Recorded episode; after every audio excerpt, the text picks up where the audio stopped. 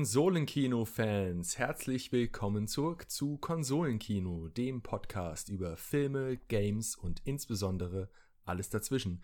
Mein Name ist Markus und heute wie immer mit mir am Start Max. Servus Max.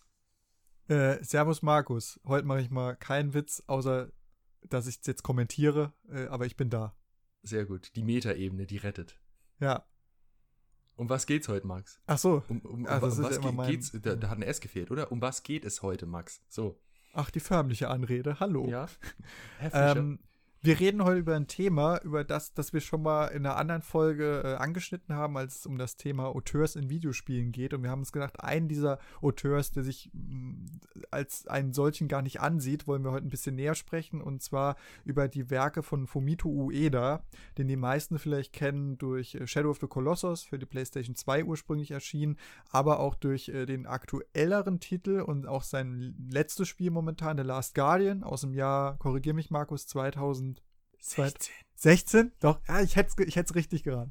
Und äh, natürlich sein Erstlingswerk. Er hat davor auch noch zwei kleinere Spiele äh, für eine Firma gemacht, aber sein erstes eigenes Werk, wenn man so will, war Ico aus dem Jahr 2000. Ico tatsächlich. Ico, es wird Ico. Ico. betont, weil es ist japanisch und heißt eins.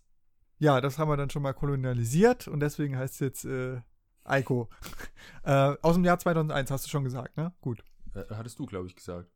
Und wenn nicht, dann jetzt. Also, die drei Spiele sind die Hauptwerke von Fumito Ueda und wir dachten uns, wir möchten äh, nicht nur ihn als Auteur, wie wir es gemacht haben, ein bisschen beleuchten, damals mit Alice äh, in einer anderen Folge, sondern jetzt auch auf die Spiele selbst ein bisschen näher eingehen, weil wir beide sehr große Fans davon sind. Und ich würde jetzt wieder den Ball rüber zu Markus spielen mit der Frage, äh, wann war denn dein erster Kontakt mit, mit ihm und seinen Spielen? Ja, tatsächlich ähm, Schande über mein Haupt. Ich habe die Spiele nicht gespielt, als sie für PlayStation 2 rausgekommen sind. Tatsächlich war aber im offiziellen PlayStation-Magazin 2005 dann wahrscheinlich oder 2006 ähm, zu Shadow of the Colossus der erste Koloss spielbar auf einer Demo. Und das habe ich dann auch mehrmals gespielt und fand das schon sehr, sehr beeindruckend. Habe natürlich auch die Reviews dazu gelesen, fand das cool und ungewöhnlich und außergewöhnlich.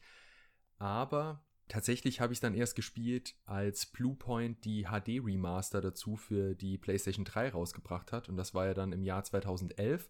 Da habe ich es gemeinsam mit unserem Kumpel Nico, habe ich dann äh, Ico Grüße gespielt. Nico. Alles Gute.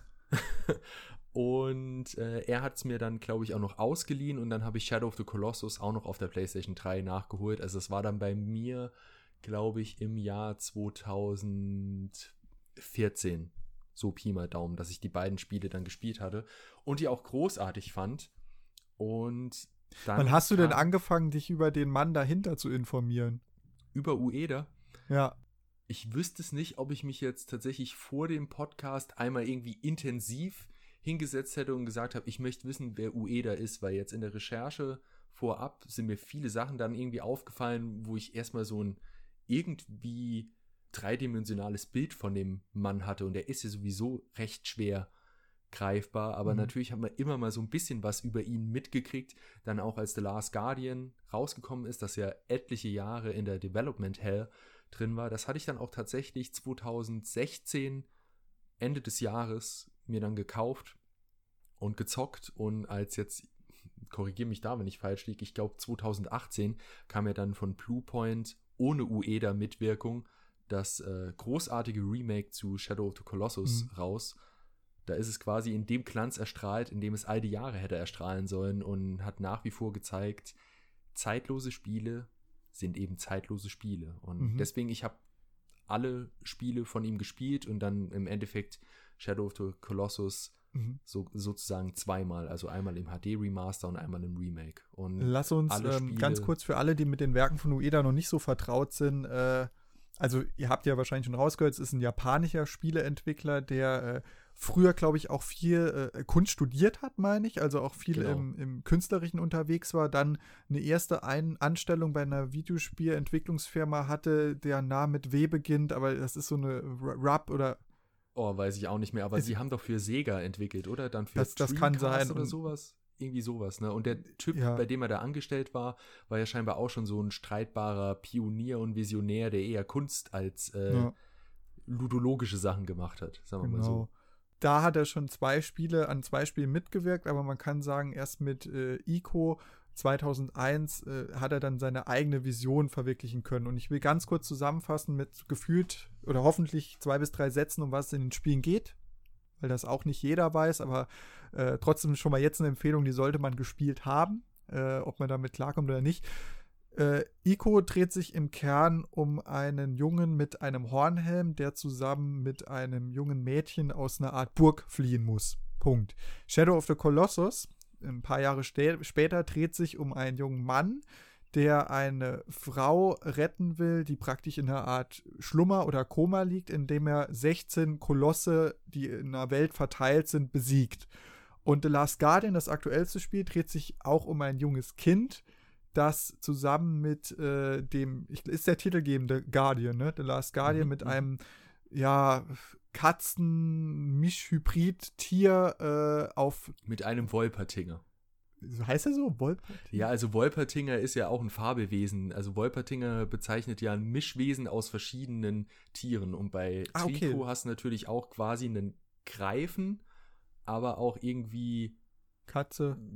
Katze, Ratte, also du, du hast irgendwie Säugetier, Attribute und Vogelattribute ja. und dann irgendwie alles durcheinander gemixt. Und weil es halt so eine Melange aus allem ist, wird es, glaube ich, tatsächlich irgendwie auch als Wolpertinger bezeichnet. Okay. Jedenfalls versuchst du eben mit diesem äh, Tierwesen auch aus einer Art Burg zu entfliehen weil, also soweit ich es noch in Erinnerung habe, wird das Kind aus seinem Stamm irgendwie rausgebracht als äh, eine Opfergabe. Ja, und genau das ist ja auch so eine äh, sowas thematisches, dieses Opfer. Genau, das wollte ich aber, ich wollte jetzt erst zusammenfassen ja, okay, und okay. dich dann fragen, Markus, äh, die Spiele ganz kurz angerissen, aber was sind denn äh, es, der Minimalismus, den ich in meiner Zusammenfassung jetzt zutage gebracht, ist natürlich e, absichtlich äh, angerissen, weil das auch ein Element ist, das in Uedas Spielen immer eine Rolle spielt, nämlich Minimalismus. Aber was bedeutet das genau und welche Elemente sind denn bei Ueda wiederkehrend in den drei Spielen?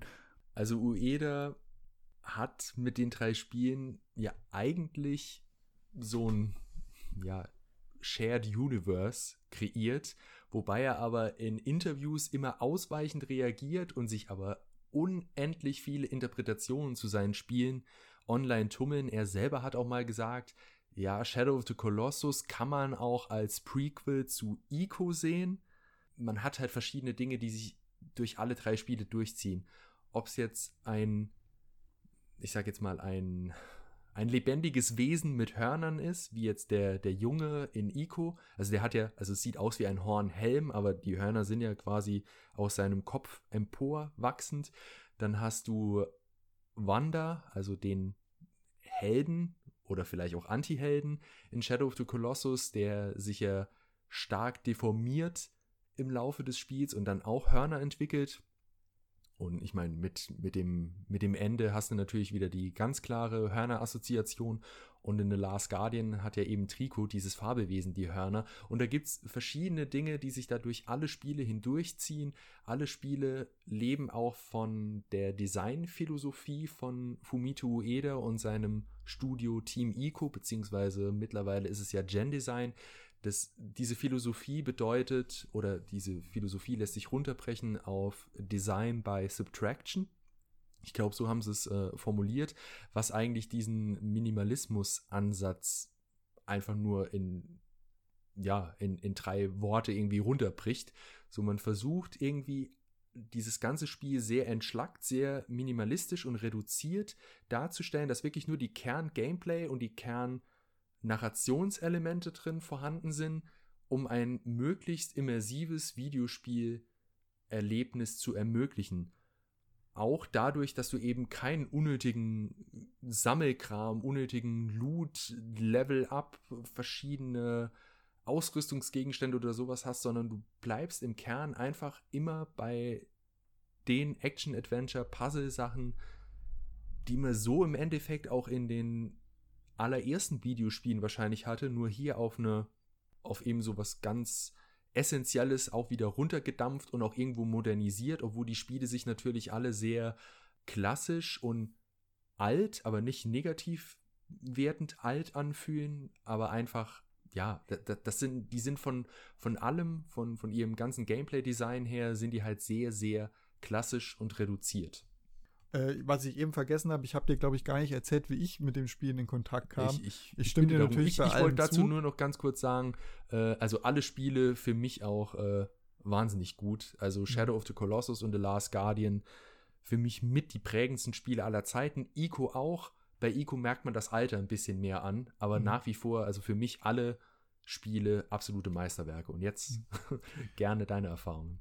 Ähm, man muss ja auch sagen, dass das Shadow of the Colossus zumindest auch in der allgemeinen Presselandschaft oder bei der Userlandschaft als eines der besten Spiele aller Zeiten gilt. Als ich das damals gespielt habe, relativ zeitnah bei Release, ähm, es müsste so 2006, 2007 gewesen sein. Ich habe auch daheim, glaube ich, noch die Original- Umschlagverpackung von Shadow of the Colossus liegen. Zu dem Zeitpunkt habe ich das dann auch das erste Mal gespielt. Äh, es war eine neue Erfahrung und ich würde sagen, ich war damals auch noch im Alter, in dem man das nicht so ganz zu schätzen weiß, denn äh, es ist ein schmaler Grad von leerer Welt und Faszination zu leerer Welt und langweilig. Also es gibt nicht umsonst, gab es zum Beispiel bei Breath of the Wild vorher ganz viele Bedenken, so eine große Welt und wenn da aber nicht an jeder Ecke was zu tun ist, ist das schlecht. Das ist natürlich per se nicht schlecht. Ähm, das kommt immer auf den Designansatz an und den muss man auch zu würdigen wissen. Und das, damit hatte ich, glaube ich, am Anfang ein paar Probleme, dass die Welt so leer war. Und Durchgespielt habe ich es dann aber trotzdem auf der PS2 und war dann auch relativ fasziniert, äh, weil diese Kämpfe gegen diese Kolosse als Markenzeichen des Spiels auch was ganz, ganz Neues waren zu der Zeit. Ueda hat sich damals, hat er auch in Interviews gesagt, bewusst dagegen entschieden, Zwischengegner einzubauen, also kleinere Gegner auf dem Weg, weil das wiederum ein bisschen zu sehr an klassisches Spiel erinnert hätte. Wir kommen vielleicht später noch auf die Ambivalenz zu sprechen, dass Ueda auf der einen Seite immer betont, er ist eigentlich gar kein Künstler, Spielkünstler in dem Sinn, sondern ein Entwickler. Und auf der anderen Seite versucht er aber viele Sachen so zu machen, wie es kein Spiel macht. Diese Diskrepanz spürt man immer in seinen Spielen, habe ich auch damals bei Shadow of the Colossus gespürt, war ganz faszinierend, hat ganz viele Sachen neu gemacht. Danach habe ich auch bei dem ersten Remaster, wo dann Ico in der, Collect äh, Ico in der Kollektion dabei war, äh, habe ich auch Ico gespielt und fand das auch mit dem grandiosen Ende. Also ich finde eine große Stärke von Ueda, wenn wir es mal jetzt auf die Narration treffen, sind immer die Enden. Ico ist mir vor allem wegen dem Ende auch in Erinnerung ge äh, geblieben, obwohl ich halt sagen muss, äh, dass das Spiel, wie du auch sagst, ein bisschen abfällt gegen die anderen. Und Last Guardian habe ich dann, das muss man ja auch dazu sagen, eine unfassbar lange Entwicklungszeit. Also wenn man jetzt schon einen Vergleich zu Filmemachern stellt, der frühere Terence Malick, der mal 22 Jahre zwischen zwei Filmen gebraucht hat, äh, zwischen In der Glut des Südens und Der schmale Grat waren es, glaube ich, um die 22 mhm. Jahre. Mhm. Also zwischen Shadow of the Colossus lag mit 2005, 6 und äh, The Last Guardian 2016 auch eine ganz schöne Kappe an Jahren, bis das Spiel ja. rauskam. Wurde ursprünglich 2009, meine ich, angekündigt. Nee, also 2007 wurde es angekündigt. 2007 und 2009. Jahre quasi in der Development Hell, wozu natürlich auch noch das Problem kam, dass dann die äh, Konsolengeneration im Prozess des Entwickelns genau. gewechselt hat, von PlayStation 3 auf PlayStation 4, dann nochmal eine ganz neue Hardware dazugekommen ist Ueda sich dann auch plötzlich von Sony getrennt hat und das war, das wurde auch alles nie so richtig thematisiert ja. und scheinbar hat er ja auch weiterhin den Support von Sony gekriegt und Sony weiß natürlich auch, was sie an dem Typen haben, weil Ueda mit seinen Spielen eben maßgeblich zu dieser Diskussion oder zu, ja, zu diesem Diskurs in der Medienlandschaft beiträgt, sind Videospiele Kunst, spiel halt nur ein Spiel von Ueda.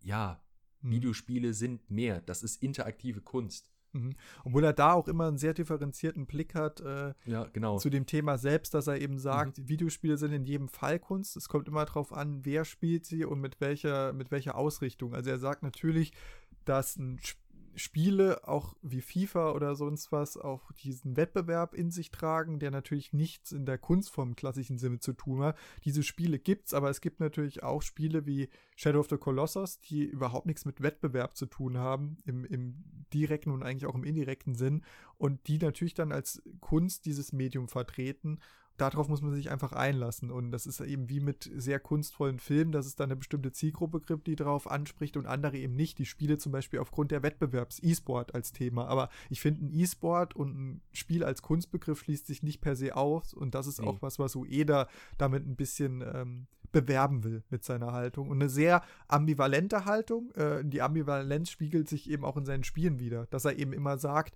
also eigentlich, äh, was ich eben schon erwähnt habe, eigentlich mache ich hier Spiele und bin eigentlich nur ein Spieleentwickler und nichts Besonderes, ähm, mache das, was alle machen, aber auf der anderen Seite versuche ich auch bewusst alle Sachen, die andere Spiele machen, auszublenden. Ich möchte gern an dieser Stelle ein Zitat bringen von der US-amerikanischen Bürgerrechtsaktivistin, Schriftstellerin und Gott, was war sie noch? Eine Professorin war sie auch noch, äh, Maya Angelou heißt die. Die hat mal gesagt, I've learned that people will forget what you said, people will forget what you did, but people will never forget how you made them feel. Und dieses Menschen werden niemals vergessen, was du sie hast fühlen lassen, welches Gefühl du in ihnen erweckt oder geweckt hast, während sie deine Form von Kunst eben rezipiert haben. Das ist auch sowas, was gerade in den Spielen von Fumito Ueda wie bei kaum einem anderen Entwickler eben zutage tritt, nämlich du wirst dich immer an diese unfassbar denkwürdigen NPCs, an diese nicht spielbaren Charaktere erinnern, egal ob es jetzt Yorda, also die, ja, die Prinzessin in Ico ist, oder ob es Mono ist, die ähm, ja eigentlich auch eine Prinzessin, wo, äh, wobei ich da gern reingrätschen würde. Du hast eben gesagt, ob Mono im Koma liegt. Ich glaube, Mono wurde tatsächlich in einer religiösen Zeremonie geopfert und mhm. ist tot. Und er liegt eben seine tote Geliebte möglicherweise auf diesen Altar und versucht sie wieder zu erwecken. Aber ob es jetzt Mono ist oder eher sogar das Pferd, Agro, äh, zu dem man als Spieler eben eine sehr große Bindung aufbaut, weil dieses Pferd dich natürlich durch diese leere und trotzdem irgendwie doch so wahnsinnig lebendige äh, Welt ähm, hindurch begleitet. Also die Welten von Uedas Spielen atmen ja immer. Du hast immer das Gefühl, die waren mal bewohnt. Da hat mal was stattgefunden. Das finde ich ist total krass. Darf ich da ganz kurz reingrätschen? Bevor ja? ich das vergesse, weil ich ja. den Punkt super wichtig finde, äh, das mhm. war auch, ich glaube, es war das Wired-Interview, das 2006 äh, mit ihm geführt wurde. Ähm, lagert mich nicht drauf fest, aber da wird unter anderem auch gefragt, warum denn seine Spiele immer so wirken, als äh, wäre diese Welt verlassen und als wäre die Welt gerade im Bröckeln oder im Zusammenbrechen. Und bei Ueda-Spielen bricht ja auch relativ viel zusammen. In Shadow immer, of the Colossus bricht eine Brücke zusammen in die Welt, in die er reitet. Bei The Last Guardian bricht im Hintergrund dauernd irgendwas zusammen. Dieses ganze Schloss bricht auseinander. Und er mhm. hat halt gemeint, und da kommen wir auch wieder zum Filmbezug. Ähm, beim Film galt ja immer, wenn du im Kino sitzt und der Vorhang ähm, schließt und öffnet, öffnet sich, dann hast du ein klares Ende, du wirst wieder in die Welt entlassen. Und Ueda hat in dem Interview auch gesagt, also er hat gern, dass diese Welten zusammenbrechen mit dem Fortschritt des Spiels, damit der Spieler auch wieder leichter in die Realität zurückgenommen wird. Also ihm ist ein ganz klares Ende und ein Anfang für sein Spiel sehr wichtig, weil er auch meine, bei Multiplayer-Spielen, wo du nie weißt, wann ist das Ende mit Sidequests mhm. oder so, das ist überhaupt nicht sein Fall. Und da schließt ja auch an dieses an, was du sagst, das wirkt immer so, als wäre das bewohnt, aber ist schon verfallen und äh, es bricht genau. alles auseinander, weil er eben will, dass es ein klares Ende gibt. Aber diese Welten, also es gibt auch ein großartiges Video zur Architektur in Uedas Spielen, das ich an dieser Stelle sehr gerne empfehle. Also diese ganzen Welten atmen eben, weil du merkst, da war mal was. Die haben mal wirklich, das, das waren mal vibrant words, sagt man ja gern so im, im. Englischen. Das waren wirklich lebendige Welten. Und um jetzt nur mal kurz auf den Punkt zurückzukommen, es sind eben diese denkwürdigen NPCs. Es sind Yorda, Akro, Mono und natürlich Trico. Trico ist möglicherweise und wurde auch von einigen ähm, Games-Journalistinnen und Journalisten äh, als das bezeichnet. Möglicherweise ist Trico der beste NPC aller Zeiten, weil bei Trico eben auch so ein bisschen durch die künstliche Intelligenz, die sie da implementiert haben, fühlt sich Trico wirklich an wie ein lebendiges Wesen, das eben so störrisch ist wie ein Haustier beispielsweise, obwohl Trico natürlich kein Haustier ist, aber diese Freundschaft, die zwischen dem Jungen und Trico entsteht, profitiert maßgeblich davon, dass dieses Wesen eben so unberechenbar ist. Und ich finde, da sind wir an einem Punkt, es gibt kritische Stimmen zu den Spielen von Ueda, die durchaus auch alle ihre Berechtigung haben, aber ich finde bei Ueda, und vielleicht ist das jetzt ein bisschen Pseudo, da ich das sage, aber bei Ueda darfst du, glaube ich, nicht die Spiele mit normalen Maßstäben messen. Da kommt es nicht immer auf die Technik an, ob die perfekt ist oder nicht. Da kommt es eben auf das Gefühl an. Und mit diesem Zitat von Maya Angelou, da ich eben gebracht habe, das schafft eben Ueda wie kein zweiter. Also du wirst dich immer an diese monumentalen und majestätischen Momente erinnern. Ich werde mich immer daran erinnern, wie Trico zum ersten Mal den Jungen gerettet hat. Das wurde dann auch noch mit Zeitlupe inszeniert und du denkst, du fällst jetzt und plötzlich kommt Trico und rettet dich. Das ist, das ist bahnbrechend für mich. Das war wirklich revolutionär in Spielen, weil du selten solch eine starke Verbindung, wenn überhaupt solch eine starke Verbindung zu einem nicht spielbaren Charakter aufgebaut hast. Mhm. Und es ist also ein Spiel, das sehr viel auch über die Gefühlsebene und über die Gameplay-Ebene, ich erinnere mal dran, bei, bei Ico war es ja auch so, dass wenn du die mit einem Knopfdruck deine, ähm, das Mädchen an der Hand fassen konntest, vielleicht gab es da sogar eine Vibrationsantwort, äh, wenn die Hand losgelassen wird. Ich weiß, dass es bei Trico zum Beispiel, bei Last Guardian so war, dass du beim Hochklettern auch immer eine Vibrationsmeldung hattest. Also es wird auch sehr auf der Gefühlebene, um diese Bindung zum NPC äh, zu steigern, gearbeitet. Und da ist dann halt natürlich auch irgendwie die Frage, kann man sowas in ein anderes Medium überhaupt übertragen? Was ja auch nee, immer so eine. Genau. Finde ich, ist eine super legitime Frage und ich finde, man kann es eben nicht. Und genau dadurch beweist sich irgendwie so die Meisterschaft von Ueda und seinem Team in diesem Bereich, weil sie einfach gezeigt haben, wir arbeiten in diesem Medium Medium Computerspiel, Schrägstrich Videospiel und wir beherrschen das in aller Perfektion, weil sie eben gezeigt haben, das geht nur in diesem Medium. Du kannst diese Geschichte, so schlicht, so reduziert sie auch ist und dieses Gameplay, so schlicht und reduziert es auch ist, das funktioniert, das, das greift alles so ineinander über, dass diese Geschichte einfach nur so erzählt werden kann. Wobei natürlich auch wieder die Frage ist, und da kommen wir nachher noch drauf zurück, es gab ja Überlegungen zu Verfilmungen von ja. insbesondere Shadow of the Colossus und auch zu Ico. Aber die Frage ist eben, braucht man die? Weil diese Spiele einfach so sehr so funktionieren, wie sie jetzt eben sind und ja auch mit ganz wenig Text, mit ganz wenig Dialog, sogar mit Fantasiesprachen, die dann zwar untertitelt sind und du hast immer so ein paar kryptisch-enigmatische Versatzstücke, um dir die Welten und die Konflikte und alles zusammenzureimen, aber das Gefühl, dass dieses Spiel oder diese Spiele, insbesondere Shadow of the Colossus, eben bei dir hervorrufen, dieses, ich merke, dass ich eigentlich was Falsches mache, indem ich diese Kolosse töte, weil warum soll ich diese Wesen töten?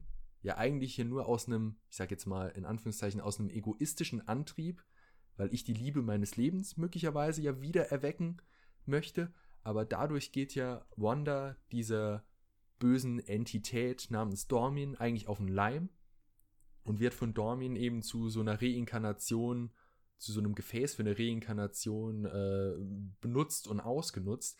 Und du wirst immer wieder darauf zurückgeworfen, dass deine Taten eigentlich falsch sind. Und diese Moral und Ethik in einem Spiel, das kannte ich eigentlich nur noch aus Metal Gear Solid 3 Snake ja. Eater, wenn du den ähm, Endgegnerkampf mit äh, The Sorrow hast, wo du ja auch durch diesen Fluss hindurch warten musst und alle Gegner, die du bis zu diesem Zeitpunkt getötet hast, auf dich zukommen und dir das Weiterkommen erschweren. Das ja. war natürlich in dem Fall kondensiert auf diesen einen Moment, auf diesen einen Bossgegner und bei Shadow of the Colossus hast du das über die kompletten, ich sage jetzt mal sechs bis zwölf Stunden, die du spielst.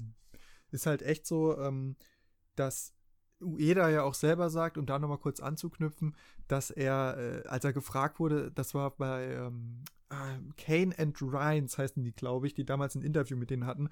Und da wurde er eben auch gefragt, ob er denn irgendwie filmische Vorbilder hat oder ob er halt auch mal sich vorstellen könnte, im anderen Medium zu arbeiten. Und er dann auch wirklich gemeint hat, also ich denke eigentlich immer im Spiel, also in Spielen oder was ich im Spiel machen will.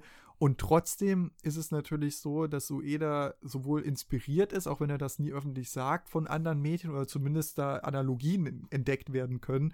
Ähm, und dass er auch für das Videospiel eine ähnliche Narrationsebene aufgemacht hat, wie das ja beim Film früher war. Also wir feiern jetzt momentan alle völlig zu Recht, oder na gut, die User feiern es nicht, aber sagen wir mal die Presse. Äh, Last of Us Part 2 für diese moralischen und ethischen Fragen, die aufgeworfen werden, wenn ich mit äh, Ellie da auf dem Rachefeldzug gehe und viele Spieletester beschreiben dann, ich hatte ein richtig schlechtes Gefühl, wie ich mich mit ihr verhalte. Das ist bei Last of Us Part 2 auf die Spitze getrieben, aber so Leute wie Hideo Kojima mit Metal Gear Solid und ich weiß, wir verfallen immer in diese Kojima und Ueda-Fanfaren, aber es sind, es sind halt diese Pioniere, die man immer, auf die man immer wieder zurückkommt bei solchen Die haben das Medium eben vorangebracht. Genau. Und Ueda hat mit diesem Shadow of the Colossus, mit diesem ich bringe Kolosse um und es läuft keine Fanfarenmusik, dass ich den bösen Bowser besiegt habe, sondern es läuft traurige Musik und ich mein Handeln hinterfrage in der Welt. Das war damals auch sehr neu und war ja praktisch auch der Vorreiter für alles an Erzählungen, was danach gefolgt ist. Und ich erinnere noch dran, Ueda hat in dem Interview, glaube ich, auch erzählt, dass er, ähm, als er die Szene zum ersten Mal Testern gezeigt hat oder in einem Entwicklungsprozess, da haben Leute gelacht, als diese traurige Musik kam weil die das überhaupt nicht verstanden haben. Und ich finde, das ist immer, wenn es nachher ein Erfolg wird oder wenn man so angesehen ist, ist das ein Indikator dafür, dass du was richtig gemacht hast, wenn du auf so viel Gegenwind stößt. Ja, weil und es genau das ist passiert. natürlich allem, was du bisher als Videospielerin und Videospieler gelernt hast. Ja. In, in dem Moment. Du denkst, okay, ich habe doch was Gutes getan und dann kommt diese total melancholische Musik und du, also das, das ist ja wie so ein, ja, so ein, so ein innerer Zwiespalt, in dem du dann plötzlich ja. bist, weil du denkst, okay, das Spiel zeigt mir gerade visuell und auf der Audioebene, dass ich was Falsches gemacht habe, aber es fühlt sich doch gar nicht falsch an. Und dass du das eben so überträgst, funktioniert natürlich nur im interaktiven Medium. Wie du schön gesagt hast, nur, nur The Last genau, of Us Part 2 hat das natürlich durch den Perspektivwechsel mit Abby und Ellie wahnsinnig auf die Spitze getrieben und meiner Meinung nach auch perfekt gemacht. Das ist für mich eines der besten Spiele aller Zeiten. Das ist ein Jahrzehntspiel, das ist ein Jahrhundertspiel. Aber es baut eben auch auf anderen auf und ähm, ja. zumindest auf, auf Spielmechaniken, einzelnen Spielmechaniken, die die Spiele geprägt haben. Und der Vergleich zur Filmgeschichte ist halt einfach, dass Shadow of the Colossus, wie damals, als man im Film immer temporär, dann später auch mit Film Noir, den Antiheld für sich entdeckt hat, äh, der eben auch nicht nur der Abenteurer ist, äh, der am Ende geht immer alles gut aus, als Gegenentwurf zum Happy End auch, sind die Spiele von Ueda äh, welche gewesen, wo es dann auch nicht mehr darum ging, dass das Gute über das Böse triumphiert, sondern dass man im Zweifelsfall gar nicht mehr sagen kann, was ist gut und was ist böse. Und das ist ein Entwicklungsschritt, den der Film auch gegangen ist, dass es ambivalente Charaktere gibt, dass es Filme gibt ohne einen richtigen oder falschen Ausgang.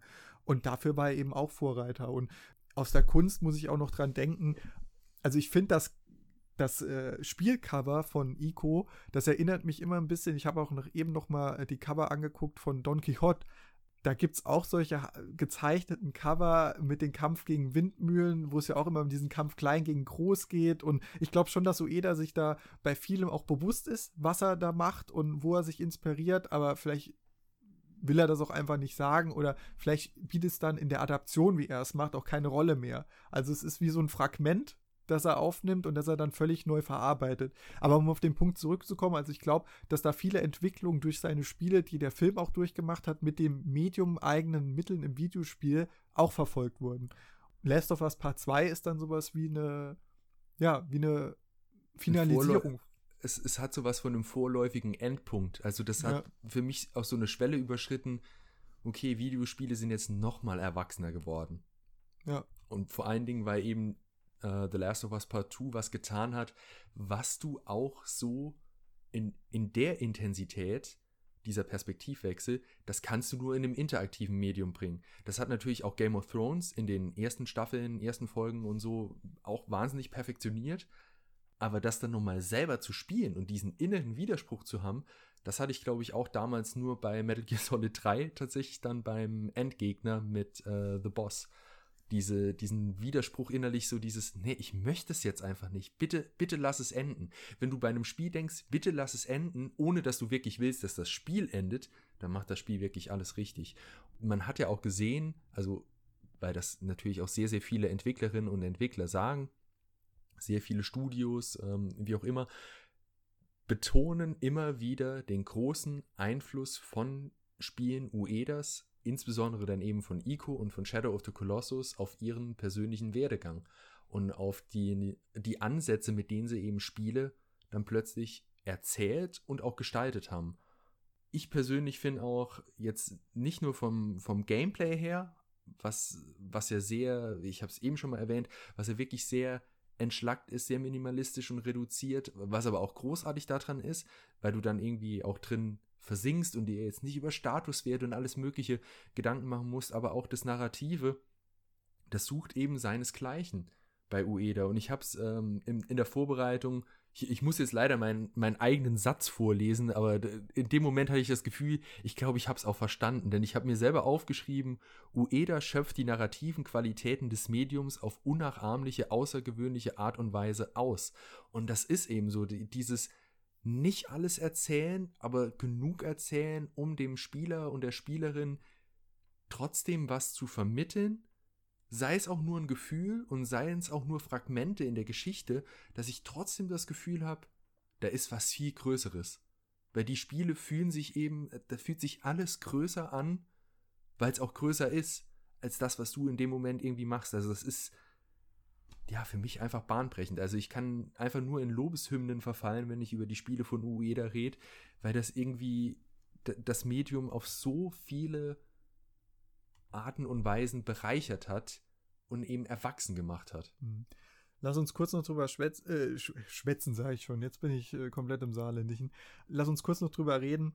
Wir haben für uns ja beide relativ klar gemacht, dass das nicht verfilmt werden kann. Es gab natürlich trotzdem Versuche, begangen schon 2009, dass man den Chronicle-Regisseur Josh Trank äh, mhm. drauf angesetzt hat, äh, der dann später mit Fantastic Four äh, auf die Schnauze geflogen ist. Aber Und ich glaube, das war nicht der Grund, weswegen er es nicht mehr machen durfte. Nee, nee, nee, nee, nee. Der wurde 2014, ähm, gab es dann, glaube ich, die Gerüchte, dass er abgesprungen ist und der äh, Regisseur von den neuen S-Kapiteln. Äh, Andres Muschietti. Genau, dass der äh, übernehmen sollte. Aber es ist dann wie mit allen Verfilmungsideen, die wir hier schon im Podcast vorgestellt haben. Das sind meistens sieben Jahre oder sechs Jahre her. Man hat nichts mehr davon gehört. Man muss aber auch sagen, die beiden Regisseure, die ja für sich genommen auch große Erfolge hatten, sind aber doch völlig unpassend für alles das, was wir jetzt auch erzählt haben über die Stilrichtung. Also ja. ähm, am ehesten, wenn man jetzt rumkramt, wäre das vielleicht jemand wie Terence Malick, mit dem man es vergleichen würde, von den Naturbildern. Er ist ja auch. Ja, weil es dann auch so was Elegisches irgendwie hat. Ja, ja genau. Äh, auch diese Naturverbundenheit. Ich glaube, in China ist das ja der Taoismus. Ja, nee, Shintoismus meinst du, das japanische. Nee, nee, Taoismus. Also ich, also ja, ich will es trotzdem aus China. Ja, Japan kann. Auf jeden Fall diese Lehre, dass alles miteinander äh, verwoben ist. Und, ah ja, okay, ähm, weil Shintoismus ist diese Beseelung der Welt, dass eben ja, in, in jedem Japan Dinge eine Seele äh, innewohnt, sozusagen. Ja. Da ist halt einfach so, dass diese Richtung von sowas wie Terence Malick geht, hat wahrscheinlich auch so einen ähnlichen Anspruch an, an seine Filme, das darzustellen. Aber wenn man noch ein bisschen weitergeht, habe ich überlegt, also ich will auch nicht, dass diese Sachen verfilmt werden, aber er wurde in diesen Interviews, wo ich dir erzählt habe, oder wo ich erwähnt habe, da wurde er eben auch gefragt, ob er sich vorstellen könnte, mit einem anderen Medium oder mit anderen äh, Regisseuren an irgendwas zu arbeiten. Also nach dem Motto, was auch Guillermo del Toro mit Hideo Kojima immer wieder versucht und ähm, mit Silent Hills dann leider gescheitert ist. Und da hatte ich kurz überlegt, der äh, Luc Jacquet von, äh, von Die Reise der Pinguine. Und äh, der auch einen sehr interessanten fiktionalen Film gemacht hat, Das Mädchen und, und, und der Fuchs, wo er praktisch seinen Dokumentarstil, und ich würde auch behaupten, dass der auch zu dieser Stilrichtung mit der Naturverbundenheit zählt, mhm dass die zwei was zusammen machen, fände ich interessant, weil die, glaube ich, von ihrer Geisteshaltung sehr gut äh, zusammenpassen. Was die machen, keine Ahnung. Aber ich finde ja prinzipiell so eine, so eine Zusammenarbeit über zwei Medien hinweg von Machern kann ja immer was Schönes und auch was ganz Neues hervorbringen. Daran musste ich denken und ich finde, es ist kein Zufall, dass diese, es ist keine Biografie, aber diese, die, die Art of äh, Ueda, dieses Buch, das es gibt, von einem französischen Autor verfasst wurde. Weil ich irgendwie das Gefühl habe, Frankreich hat da trotzdem zu Japan in der Richtung nochmal eine ganz eigene Beziehung Beziehung. Also es hat mich nicht überrascht, ja, dass das die aus Franzosen Frankreich haben ja auch ein ganz anderes äh, Verständnis und Verhältnis zum Begriff Kunst im audiovisuellen Medium, also in, in ja. allen audiovisuellen Medien. Weil bei Franzosen geht ja auch Film schon seit jeher als Kunst und ja. in Deutschland ist so, ah, muss man das fördern? also um es jetzt irgendwie, ja, blöd auszudrücken. Aber ich glaube, also es, mehrere Leute haben ja auch schon gesagt, dass die Ästhetik von Ueda-Spielen sie ein bisschen an Hayao Miyazaki und Studio Ghibli erinnert. Insbesondere auch vom Artdesign her gab es schon viele Assoziationen zu ähm, Das Schloss im Himmel, ja. was ich so auch unterschreiben würde. Guillermo del Toro, den du eben erwähnt hast, hat sich schon als großer Fan von Ico und Shadow of the Colossus geoutet. Wäre natürlich auch ein großartiger ähm, Künstler, um das irgendwie zu adaptieren. Aber ich sag mal so, wenn es adaptiert wird, muss es radikal adaptiert werden. Und radikal kannst du es, glaube ich, nur adaptieren, wenn du es eher kostengünstig machen würdest. Und kostengünstiger wäre es eben, wenn du es als Animationsfilm machen würdest. Und ich könnte. Oder Graphic Novel. Graphic Novel ja. könnte ich mir auch vorstellen, wobei dann eben die Audioebene natürlich fehlt, die ja auch sehr, sehr zentral ist bei Uedas Spielen. Und ich könnte es mir, glaube ich, wie so oft am besten als Anime-Film, nicht als Serie, aber als Anime-Film vorstellen. Ich habe mir tatsächlich auch mal Gedanken drüber gemacht, wie ich mir das vorstellen könnte, dass du eben nicht den Kampf gegen 16 Kolosse dann hintereinander zeigst, weil dann bist du natürlich dramaturgisch auch eher. Also ich meine, das, das funktioniert im Spiel.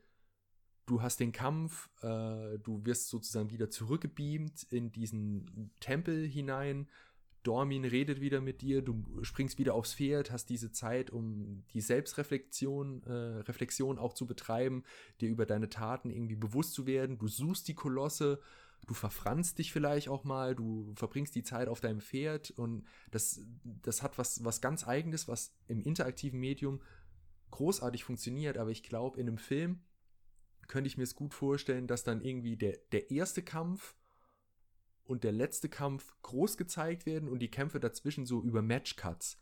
Mhm. So du zeigst, wie Wanda auf die Wunde bei dem einschlagen will und plötzlich schlägt er aber auf die Wunde bei dem anderen Koloss ein, so dass du das so miteinander verschachtelst, dass das eben auch ja, zeiteffizienter eben erzählt wird. Mhm. Also das könnte ich mir tatsächlich vorstellen, aber im Endeffekt würde ich und ich glaube auch nicht, dass jeder das machen würde. Ja, ich, ich würde gegen eine Verfilmung äh, plädieren, aber selbstverständlich würde ich mir eine Verfilmung angucken. Und so gern ich beispielsweise auch Paul W.S. Anderson mag, ich bitte darum, dass der nie, nie, nie eine Verfilmung von Ueda-Spielen macht. So, so gern ich ihn auch mag und so sehr ich ihn auch schätze und immer wieder verteidige, aber der wäre absolut die falsche Wahl. Ich glaube, der sitzt ja. auch immer vor unserem Podcast mit so einem Notizzettel und hört dann, weil du am Ende am Ende von jedem Podcast immer auf ihn zu sprechen kommst und so eine Einschätzung gibt. Also es ist ja schon fast deine private Einschätzung. Kann er das machen? Und dann macht er sich einen Haken dran und bei Shadow of the Colossus macht er jetzt ein Kreuz und sagt, ah, ah okay, ah, Markus hat gesagt, das kann ich nicht, dann mache ich das nicht. Ja, Monster Hunter hat er gesagt, das kann ich, das mache ich. Ja, genau. Übrigens, ich habe noch ein schönes Zitat.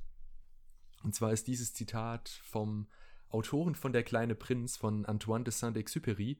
Der hat mal gesagt, Perfektion ist nicht dann erreicht, wenn es nichts mehr hinzuzufügen gibt, sondern wenn man nichts mehr weglassen kann.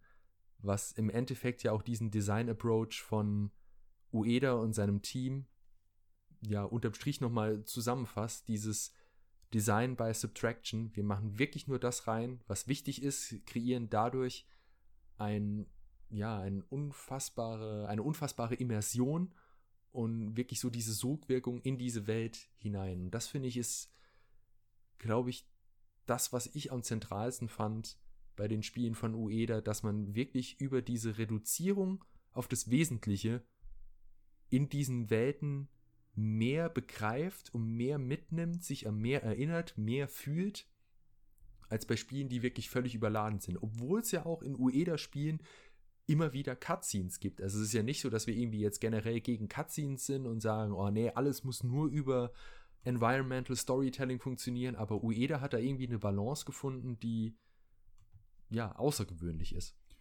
Und im Sinne äh, deines Zitats würde ich dann auch sagen, einen Film muss man nicht hinzufügen.